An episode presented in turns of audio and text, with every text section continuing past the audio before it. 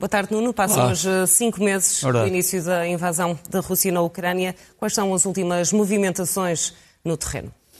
Eu estava a olhar para essas imagens todas desde o Porto aos incêndios e imaginam que é cinco meses, todos os dias, todo o país, eh, de surpresa, a sofrer isto todos os dias, eh, com mortes. E com mortes. Eh, portanto, isso é os cinco meses que passaram. O que é que se passa mais recentemente? As notícias são relativamente animadoras para os ucranianos e relativamente desanimadoras para a Rússia, mas nada está, obviamente, consumado. Este é o último mapa que nós temos dos combates no Donbass.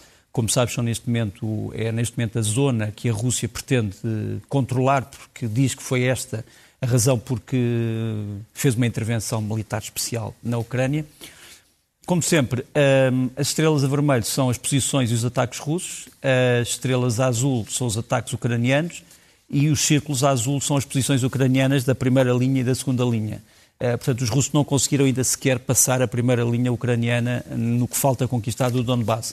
O que é que se tem verificado? Tem-se verificado essencialmente que os ucranianos estão a conseguir, mais uma vez, atacar muito longe das linhas do inimigo, ou seja, 80, 90, 100 quilómetros para além das, da linha da frente, e estão a conseguir chegar a sítios que pareciam perdidos. Por exemplo, se virmos ali no centro, Uh, no centro, uh, enfim, daquela, daquela bolsa que ainda está nas mãos dos ucranianos, vemos duas estrelinhas que é na zona de Lysychansk, que foi tomada pela Rússia, como sabes, há algumas semanas, uh, e Severodonetsk também, mas onde está a haver contra-ataques ucranianos. Portanto, nesse aspecto, os ucranianos estão a ter algum sucesso. Uma, um dos exemplos vai, vamos mostrar aqui, é numa zona um bocadinho mais a norte, a zona de Izium, onde a Rússia tem o seu quartel-general e há um vídeo uh, que é um, uma imagem, digamos assim, uh, documental da destruição de uma bateria inteira de obuses russos através de uma combinação do tal sistema HIMARS, já vamos falar outra vez, e de artilharia de fabrico americano, os obuses M777 ou M37. estamos a falar de combates em zonas muito densas, de, de vegetação, como tu vês, mas em que o que está a ser atacado são alvos muito precisos. Isto é a diferença entre fazer um ataque indiscriminado, em que se destrói toda uma floresta, e em fazer um ataque discriminado, em que se destrói apenas alvos. E como tu vês, estes alvos estão aqui assinalados com as várias colunas de fumo branco. Portanto, essa também uma vantagem que neste momento os ucranianos têm é que têm armas de maior precisão que reduzem o número de possíveis baixas eh, fora dos objetivos e reduzem também eh, o número de, digamos assim, destruição da natureza e do, enfim, do, do património, digamos assim. Eh, isto também é, é, possível através desta reunião que se deu esta semana, de que falámos aqui durante a semana, a reunião de Ramstein 4. Desta vez foi por videoconferência. Trata-se de uma reunião, aqui vemos do ponto de vista americano, e depois ali naqueles dois ecrãs, os vários participantes de 50 uh, países ou instituições do mundo. Uh, Portugal também faz parte do grupo de Ramstein, mas fazem também países que não são europeus, por exemplo, Quénia, uh, por exemplo, a Jordânia, por exemplo, a Austrália, uh, e todos eles prometeram mais armas para a Ucrânia, todos eles prometeram maior coordenação, mas pediram três coisas. que a logística fosse melhor, ou seja, que possam ser levadas as armas de forma mais segura para a frente. Segundo, possa haver um controle sobre o destino real dessas armas. E terceiro, que haja segredo sobre o fornecimento. Ou seja, alguns países, por exemplo, não querem, por simplesmente, que se diga o que é que estão a fornecer. Outros países dizem que não se importam desde que não se digam as quantidades. E outros países dizem que não se importam das quantidades desde que não se indique também o queria, tempo. Também queria, uh, para além de uma questão de segurança, um efeito de surpresa, não é? É um queria... avanço na estratégia militar no terreno. Sem dúvida. E, e tu podes me perguntar, mas porquê é que então é feita a publicidade? A publicidade é feita, em geral, por, para sistemas que já existem, que já lá estão. Portanto, quer dizer, no fundo, Imagina, um presidente americano anuncia o envio do sistema, mas o sistema já lá está. E de alguma forma também é preciso uh, deixar público uma posição de, de força. Uh, e não só isso, é que não te esqueças que estes Estados são todos Estados que diríamos que estão nas mãos dos contribuintes. Quer dizer, o contribuinte uh, que financia, digamos assim, o, o Estado precisa de saber o que é que o Estado faz com o seu dinheiro. E o Estado precisa está a dizer, bom, nós estamos a mandar estes sistemas, custam tantos milhões por sistema para este país, uh, para não se dizer que tenham sido desviados ou perdidos. Uh, mas são questões que são legítimas e que têm que ser levantadas. Há também no meio disto, e, para, para falarmos da, da, mais recente atualidade, o ataque às pontes. Quer dizer, os ucranianos estão a fazer ataques a duas pontes uh, em Kherson. Esta primeira é a ponte sobre o rio Ingulets, é a ponte mais pequena, que já está a ser, aliás, reparada. Eu vi hoje imagens de satélite hoje de manhã há já uma tentativa de reparação, embora tenha sido difícil encontrar pessoal para reparar, porque as empresas de Kherson não querem trabalhar nestas pontes, acham que é perigoso e não querem colaborar com os russos. Portanto, eles tiveram que ir buscar empresas da Crimeia para trabalhar na reparação das pontes. Uma Sim, delas está a tentar ser reparada, que é esta. Foi atacada com o tal sistema IMARS e vamos ver uh, depois uma imagem agora já não um vídeo, mas uma imagem da outra ponte, que é a ponte mais importante, a ponte Antonovsky. Porquê que é mais importante? Porque é uma ponte que liga, digamos assim, uh, o sul até à Crimeia, até Kherson, e que permite a passagem de várias colunas de munições, de blindados, de outros tipos de veículos, e, portanto, permite o reforço das tropas que estão na frente. Como vês ali, ehm, a autoestrada que passa por cima desta ponte eh, foi atingida naqueles círculos que nos aparecem aqui, que depois são documentados na imagem em cima, eh, que nos mostra realmente uh, onde, é que os, onde é que os círculos estão. Não sei se podemos agora mostrar a, a imagem que está em cima e diminuir a de baixo. Portanto, a imagem que está em cima mostra-nos onde é que foram feitos aqueles círculos que nos aparecem no diagrama. Portanto, são estes círculos que estão aqui.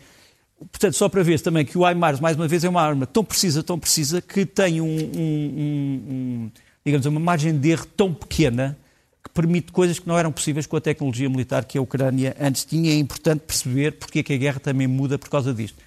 Mais uma vez, vamos ver também a eficácia deste SAIMARS na destruição deste veículo.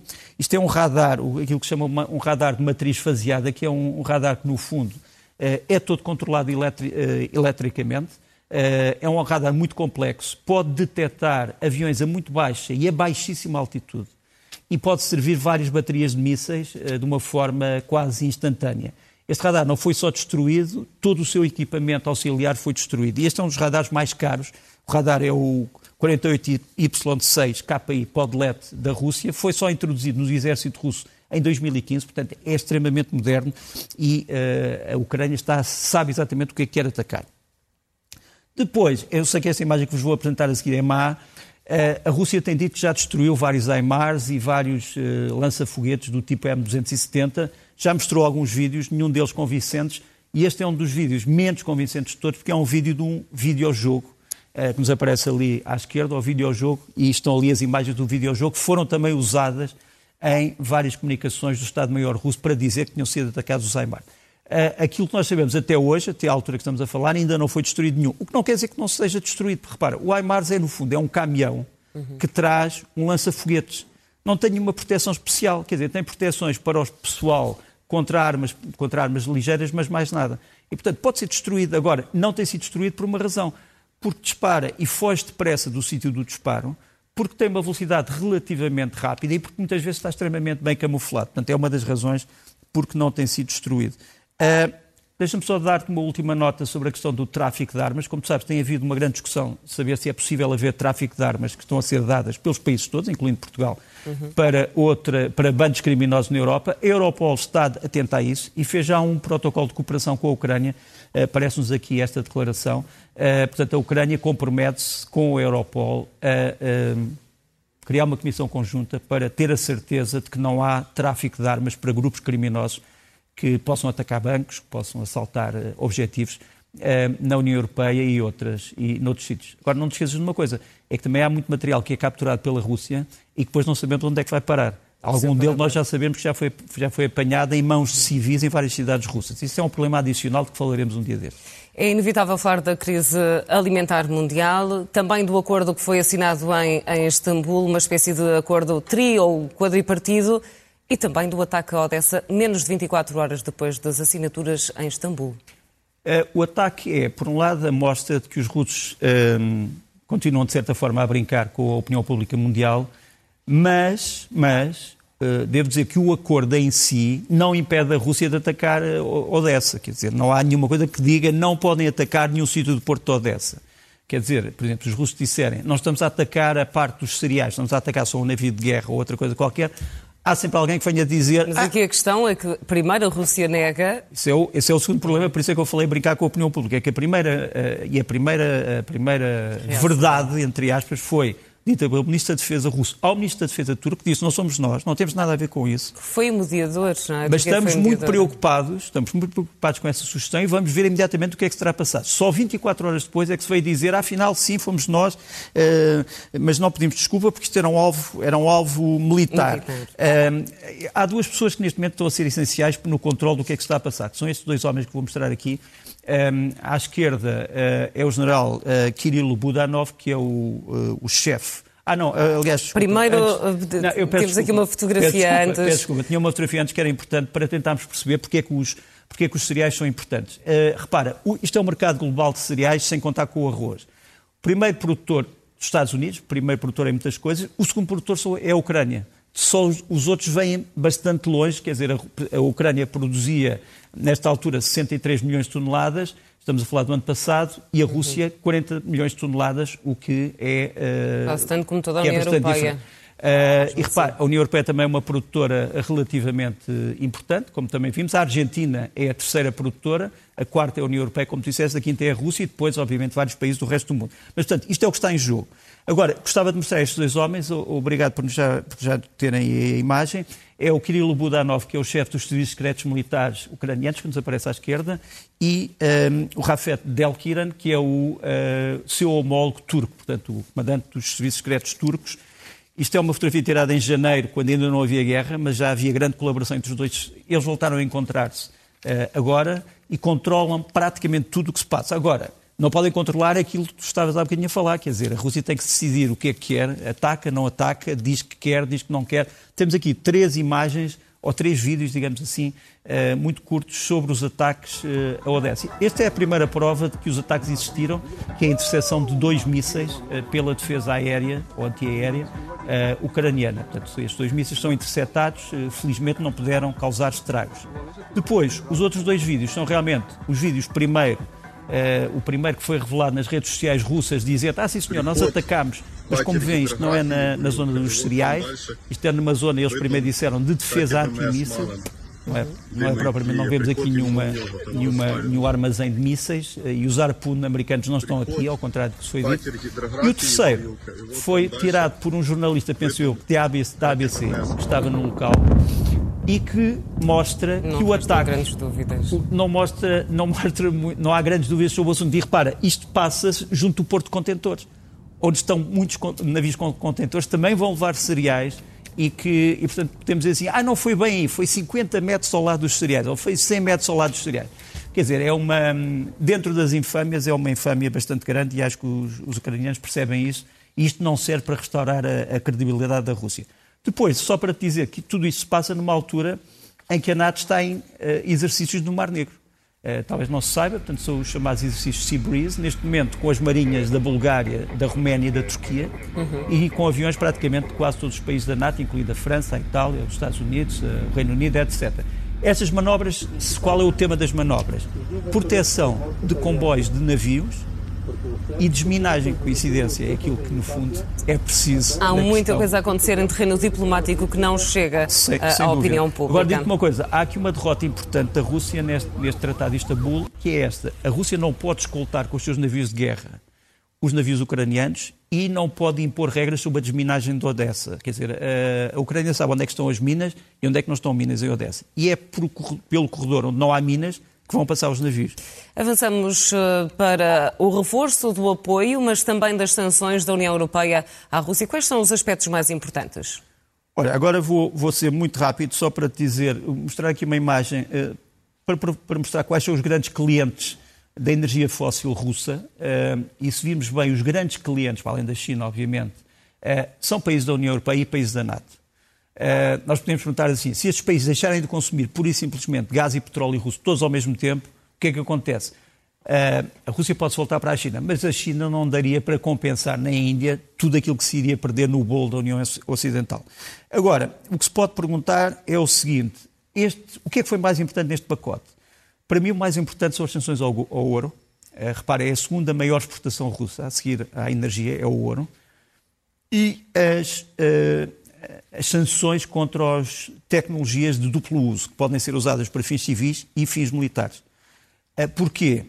porque são elas que fazem viver a economia russa. Quer dizer, estas tecnologias é que fazem viver a economia russa e neste momento estão tão sancionadas que é muito difícil uh, sair daí. E, portanto, nesse aspecto, acho que são os dois pontos mais importantes: o ouro e as duplas tecnologias. Muito importante uh, também a próxima notícia que, que trazes, que o eh, Tribunal Penal Internacional estará já a preparar as primeiras acusações de crimes de guerra cometidos na Ucrânia.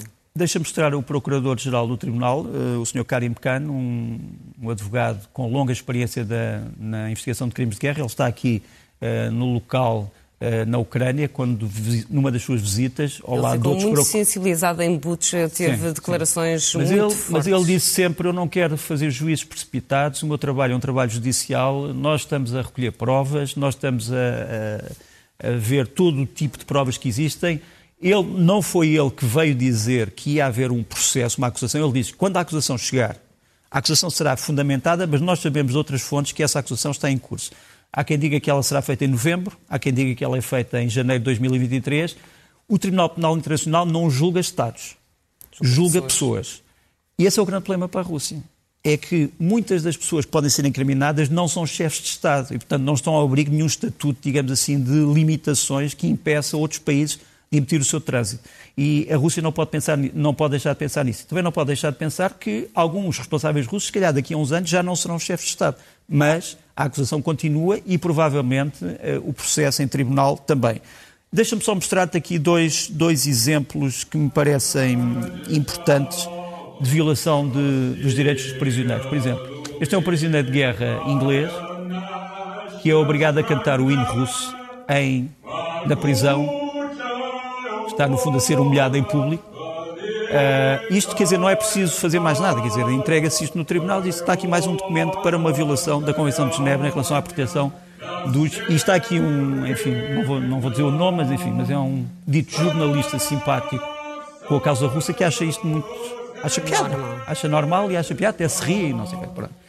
Uh, não tenho muitas palavras para descrever isto e também não tenho para descrever a próxima, aquilo que vamos mostrar.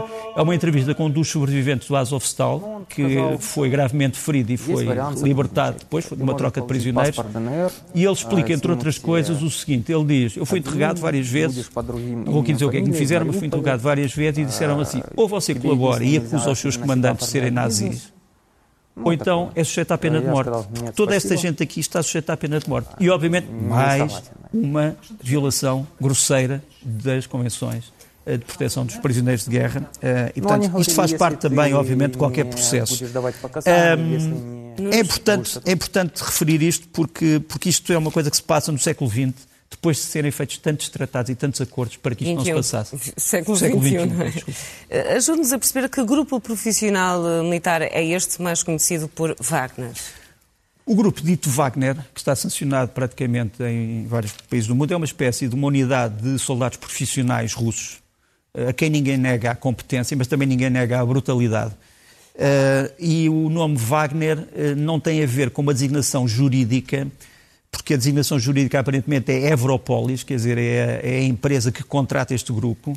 Este grupo não tem um nome próprio. Chama-se Wagner porquê? Porque o seu uh, comandante, um senhor chamado Dmitry Utkin, tinha sido comandante das Forças Especiais Russas do GRU, agora chamado GU, aparentemente gostava muito da música de Wagner e o seu nome de código era Wagner, no campo de batalha. Uh, e, portanto, é por isso que este grupo se chama Wagner informalmente. Temos ali algumas condecorações que foram ganhas por elementos deste grupo já na guerra da Ucrânia, uhum. já da invasão. Uh, aquela da direita pela, pelos ataques a Popasna e pela ocupação de Popasna na Ucrânia. Uhum. Uh, eles são considerados heróis noutros sítios do mundo, quer dizer, por exemplo, nos regimes que protegem, uh, são considerados heróis e por algumas pessoas, por exemplo, na República Centro-Africana está aqui uma estátua às pessoas da Wagner e tem havido filmes de propaganda da Wagner também, uhum. ignorando aquilo que fazem às populações civis. E a Wagner agora recruta também, para além de estar presente na Ucrânia e ter tido graves baixas na Ucrânia, recruta nas prisões. Temos aqui uma, um vídeo clandestino tirado da prisão de Novgorod, em que uh, um dos funcionários da prisão grava a partida do helicóptero da Wagner depois de ter ido a mais uma sessão de recrutamento de prisioneiros, uh, sobretudo prisioneiros perigosos, uh, para as funções da Wagner. É evidente que o recrutamento hoje não está a ser tão bom, porque aqui nesta altura era prometido que depois não houvesse pena, mas já se descobriu que estas promessas não, não valem de nada e as pessoas muitas vezes, quando saem do serviço, voltam a ser presas. E, portanto, enfim, não é uma boa publicidade para, para o grupo.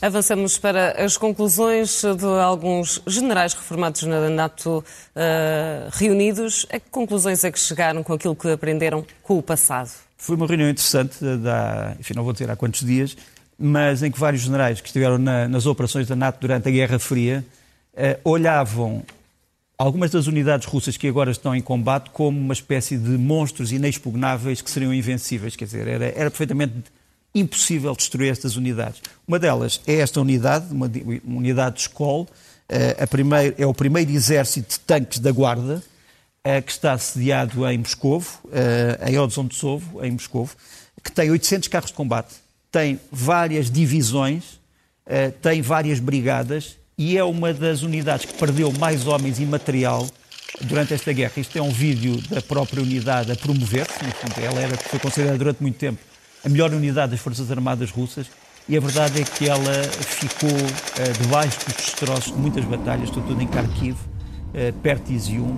também perto de uh, Donetsk, também perto de Kiev, ou Kiev, Uh, e, portanto, este monstro inexpugnável, ou este inimigo inexpugnável, caiu como um castelo de cartas. Talvez porque a NATO olhasse para isto de uma maneira diferente, olhasse grandes exércitos contra grandes exércitos, não tivesse pensado numa guerra de resistência popular, que é uma guerra diferente. Olhamos agora para a história de uma jovem de 14 anos que vem de Kherson para Portugal. É verdade, ela vem de, ela vem de uma das de umas zonas de Kherson que neste momento está, está sob fogo intenso. Chegou a Portugal, chama-se Verónica Marchenko, ela tem 14 anos, era uma jovem artista promissora de 14 anos que ilustrava livros infantis com contos de fados, fadas, e agora uh, está a fazer cartazes contra a ocupação, contra a invasão, contra a agressão, distribui a uh, manifestantes ucranianos por todo o mundo e está baseado em Portugal e fala disso com muito orgulho e agradece a Portugal por estar aqui e muitas manifestações através do mundo já têm os cartazes da Verónica Marchenko, sobretudo as manifestações que já se deram aqui em Portugal. Avançamos para outros pontos do, do globo terrestre, vamos até à China com uma história que lembra Há algumas histórias também que se passaram no Eu sabia nosso que país. Sabia que ias dizer isso. Uh, lembra-se, senhor, lembra-se, senhor. Isto são bancos em Henan e noutras, noutras zonas da China que aparentemente chegaram a uma situação de bancarrota em que decidiram congelar digamos assim, as contas, dizendo ah, isto agora são fundos de investimentos, não podem, não, estão aqui, não se preocupem, são fundos de investimento. Provocou uma revolta popular uh, que tentou assaltar alguns dos bancos e em algumas cidades, uh, e sobretudo na zona de Henan, temos estes carros de combate nas ruas para proteger os bancos. Mas o governo chinês tem que rapidamente resolver esta questão, uh, porque é uma questão social extremamente grave. Olhamos também para a República Islâmica do Irão, cujo poder político tem, é muito diferente de, uh, daquele que nós temos. Há um presidente, mas também há um líder supremo Espiritual, religioso. Exatamente como se, para além do Presidente da República Portuguesa, houvesse alguém que dissesse a alma da nação não é o que diz o Presidente, é o que eu digo. Pronto. Um, seja como for, o líder religioso Ali Khamenei tem uma opinião sobre a guerra na Ucrânia, acha que a NATO é que tem a culpa, enquanto que o governo ucraniano diz que é neutral, eh, está contra a invasão e quer ter boas relações com a Ucrânia. Uh, ora bem, uh, uma das partes, pelo menos representa uh, este espírito que vemos aqui, há uma senhora cuja filha foi multada e depois, por não ter pago a multa, foi conduzida pela polícia por não usar o hijab, portanto o lenço islâmico. Eu em Teherão vi cenas destas, mas nunca vi intervenção da polícia, sinceramente, porque a população se opôs. E a senhora põe-se à frente da caminhoneta da polícia para tentar impedir, mas depois acaba por ser uh, atropelada e a caminhoneta vai no meio de muita indignação das pessoas. Mas isto passa-se ainda no, no, no Irão de hoje. Continuamos a acompanhar mais episódios na investigação ao ataque ao Capitólio. É verdade. Uh, isto foi, foram imagens agora divulgadas no, nos Estados Unidos uh, de um discurso que Donald Trump uh, custosamente tentou gravar para condenar o ataque, mas não correu muito bem. E, e, o problema é de saber que consequências é que vai ter para, para o próprio Donald Trump o decidir esta comissão. Esta comissão não é um tribunal, obviamente, portanto não, as consequências jurídicas não são imediatas, mas podem levar a processos judiciais, vamos ver, porque disso também se decide o futuro da América, obviamente. Estamos no dia 24 de julho e há uma Avenida 24 de julho, mas muitos portugueses não sabem porquê. Não.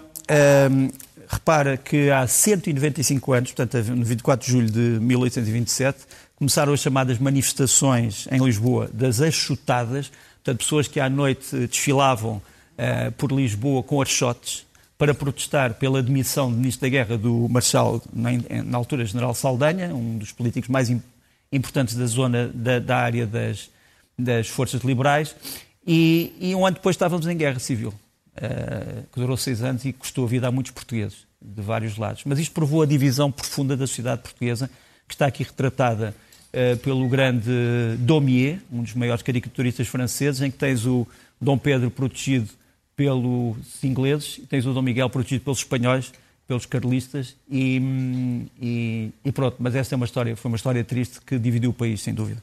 Olhamos também para Angola, onde já arrancou a campanha eleitoral. Angola, que é agora, eh, não nos esqueçamos, o país eh, produtor de petróleo mais importante da África, numa altura em que o mundo precisa de petróleo, já que não vai haver petróleo russo.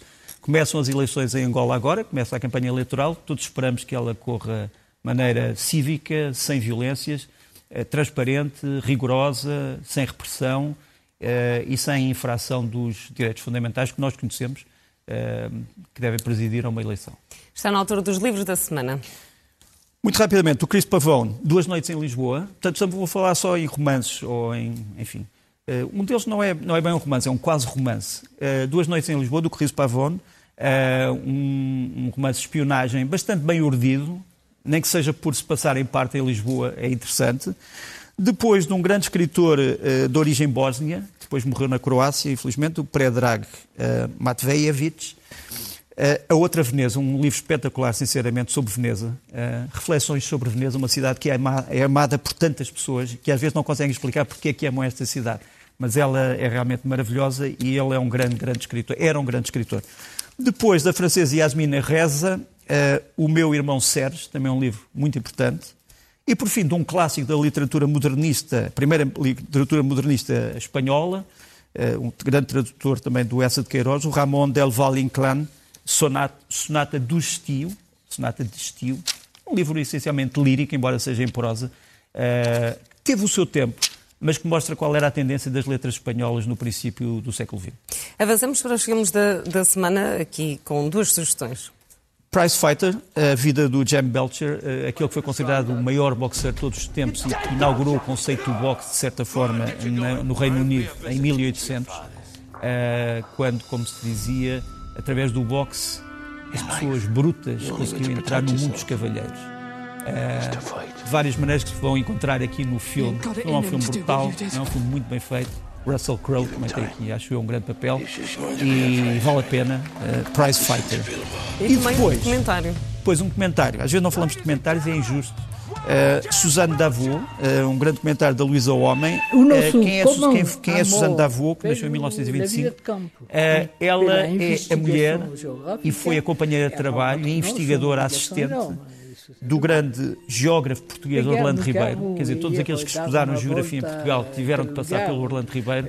E isto é uma história da vida da Suzanne Davot, mas também da vida do Orlando Ribeiro e, no fundo, da descoberta de Portugal Uh, e de uma francesa que se apaixonou também por Portugal por motivos científicos, mas também sentimentais. Vamos às sugestões musicais da semana, Nuno. Olha, trago três sugestões. João Pedro Coelho, um, um grande pianista português, muito jovem, uh, pianista, lança agora o Crónicas. Esse CD, isto é a Valsa da Madragoa. Vamos ouvir um bocadinho.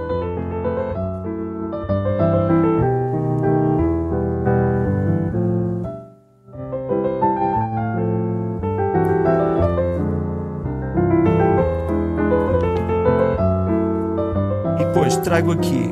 Recuperas aqui um grande compositor português também. Sim, António Fragoso, imagina, um compositor português que uh, morreu por causa da gripe espanhola, morreu aos 21 anos, imagina. Um homem muito influenciado pelo Chopin, entre outros, uh, pouco conhecido pelo grande público, mas criou-se uma orquestra, António Fragoso, para homenagear o seu nome, já há algum tempo, e que agora lança este CD noturno, vamos ouvir um bocadinho.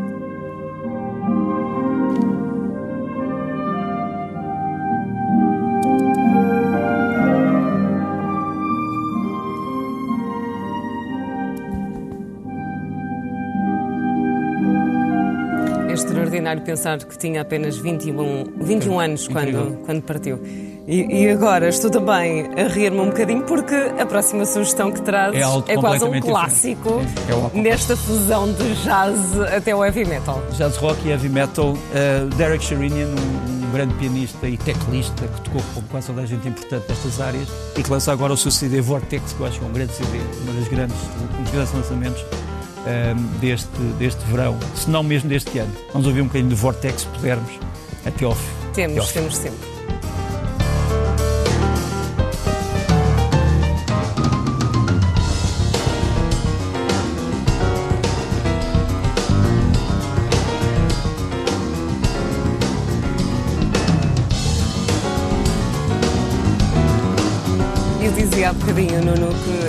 Quase um clássico porque acabas sempre por nos surpreender com esta fusão musical e nos tempos que correm nós precisamos também destes novos horizontes, destas novas leituras. Sabes, uma das coisas que me agrada mais uh, é que há tantas pessoas a escrever. Uh, curiosas para saber mais sobre, sobre estes compositores, para saber mais sobre esta música e a dizer que esta música geralmente não aparece noutros sítios, pois. E a reinvenção e, e é também importante reconhecer quando o talento está ao nosso lado. Acho que sim. Pelo menos, repare, isto é um gosto que para mim, eu ia dizer, é pessoal e intransmissível. Eu diria que é pessoal e transmissível. Não, tenho, não me importa nada de o transmitir. Nós eh, ganhamos sempre quando, quando, uh, quando partilhamos. Acho que sim. Vamos ouvir mais um bocadinho.